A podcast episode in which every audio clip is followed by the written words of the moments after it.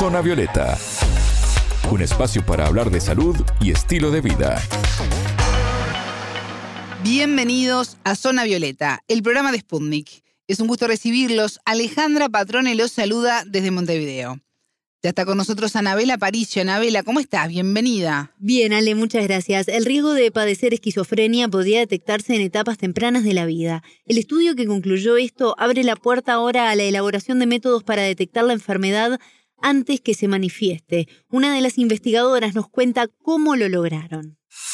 Zona Violeta, los rostros de la noticia.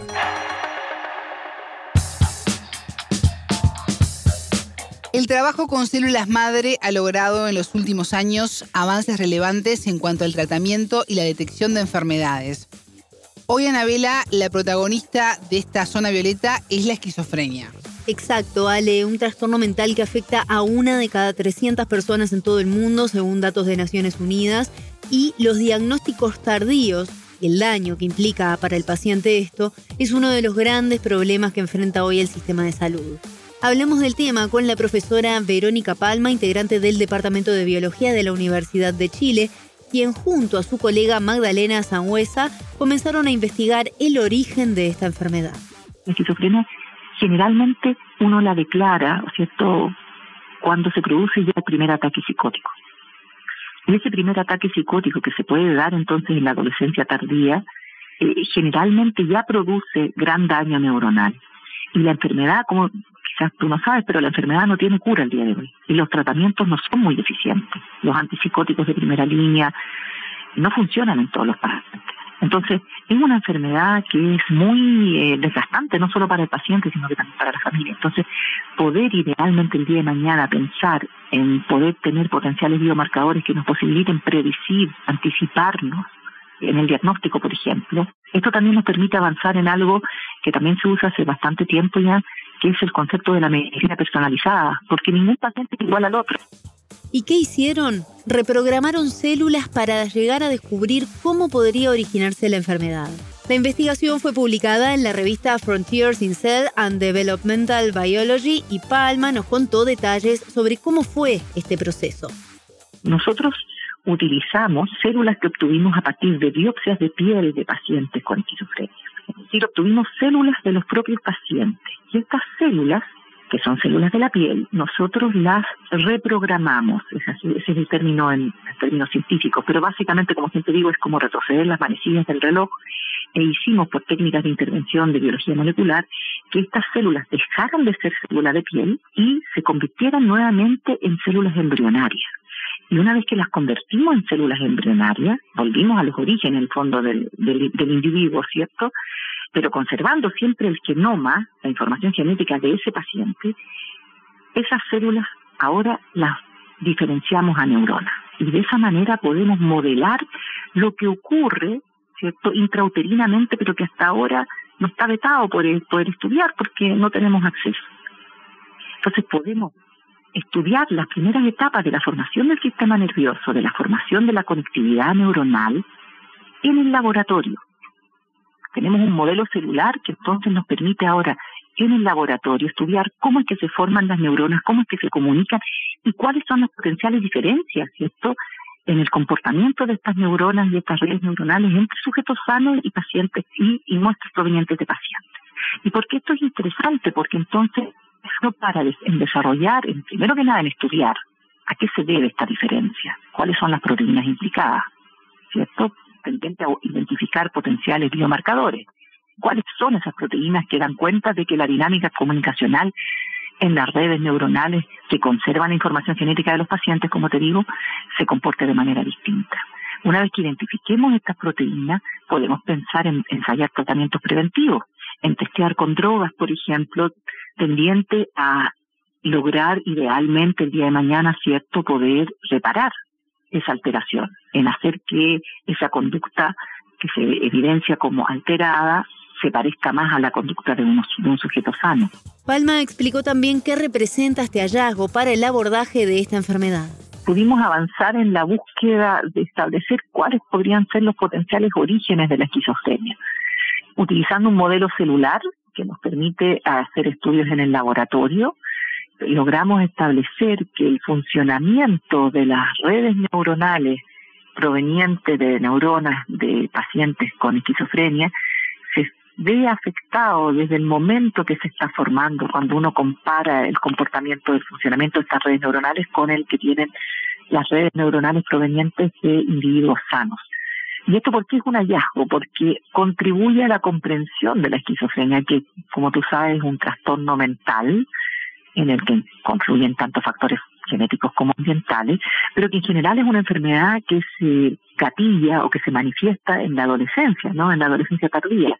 Y por tanto, hay muchas cosas que todavía nosotros no sabemos respecto a los orígenes de esta enfermedad, que nosotros, al igual que otros investigadores, ya hemos establecido que se produciría entonces durante la formación del sistema nervioso, cuando se está todavía eh, gestando, formando el sistema nervioso en la gestación.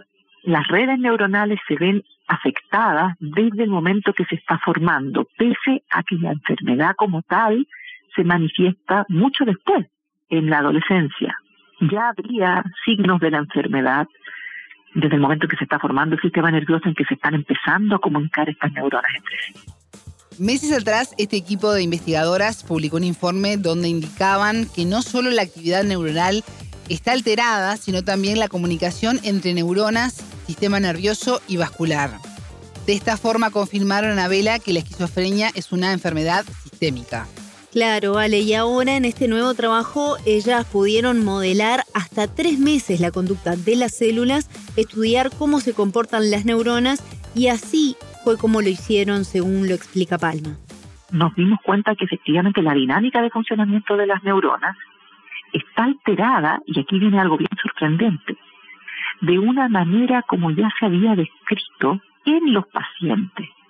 En los pacientes se sabe que el funcionamiento de las neuronas está alterado entre distintos dominios del cerebro. La comunicación cerebral se encuentra alterada. Pero ahí es como a nivel macro, a nivel del cerebro entre distintos dominios la comunicación neuronal se encuentra alterada en pacientes. Y ahora nos dimos cuenta que a nivel micro, en el fondo, por eso digo que es como ponerle una lupa al cerebro, esa alteración se encuentra inclusive si uno estudia los orígenes de la red a partir de un grupo de neuronas que uno diferencia en el laboratorio. Este trabajo con células permitiría también aplicarlo a la investigación de otras enfermedades que afectan la actividad neuronal según Palma para nosotros es tremendamente relevante poder estudiar, y esto abre la posibilidad de estudiar otras enfermedades del neurodesarrollo que hoy día se sabe que se empiezan a gestar en el desarrollo, como son, por ejemplo, la enfermedad social espectro que también tiene una incidencia muy alta ¿no? y, alta relevancia en el mundo moderno, e inclusive la, la depresión, la depresión bipolar, que también podría tener un origen y que podría ser estudiada de, de esta manera, ¿no? Pero también, por supuesto, permite esta metodología de la reprogramación y diferenciación a neuronas y estudio también posibilita estudiar enfermedades neurodegenerativas como el Alzheimer o el Parkinson, claro. Porque te abre la posibilidad de poder contar con modelos celulares que son del mismo paciente, que conservan la misma información del paciente. Y eso nos permite, en el fondo, con técnicas no invasivas, porque te digo, tomar una muestra de piel no es tan dramático, ¿cierto? Ensayar, por ejemplo, drogas que es más fácil estudiarlas primero a nivel celular que estar aplicándoselas directamente al paciente y seleccionar de mejor manera un posible tratamiento en vez de dárselo al paciente para darse cuenta luego que en el paciente no funcionó ese tratamiento. Que es lo que te digo que pasa, por ejemplo, en la esquizofrenia, que por razones que todavía estamos investigando también, un importante número de pacientes, más del orden del 30%, no responde a los remedios, a los tratamientos de primera línea de antipsicóticos. Entonces, esto sin duda va en esa dirección. Bueno, Anabel, ahora lo que me preocupa siempre que tratamos un tema médico. ¿Cuánto falta para que esto llegue a los pacientes para que puedan ver el beneficio en la vida cotidiana?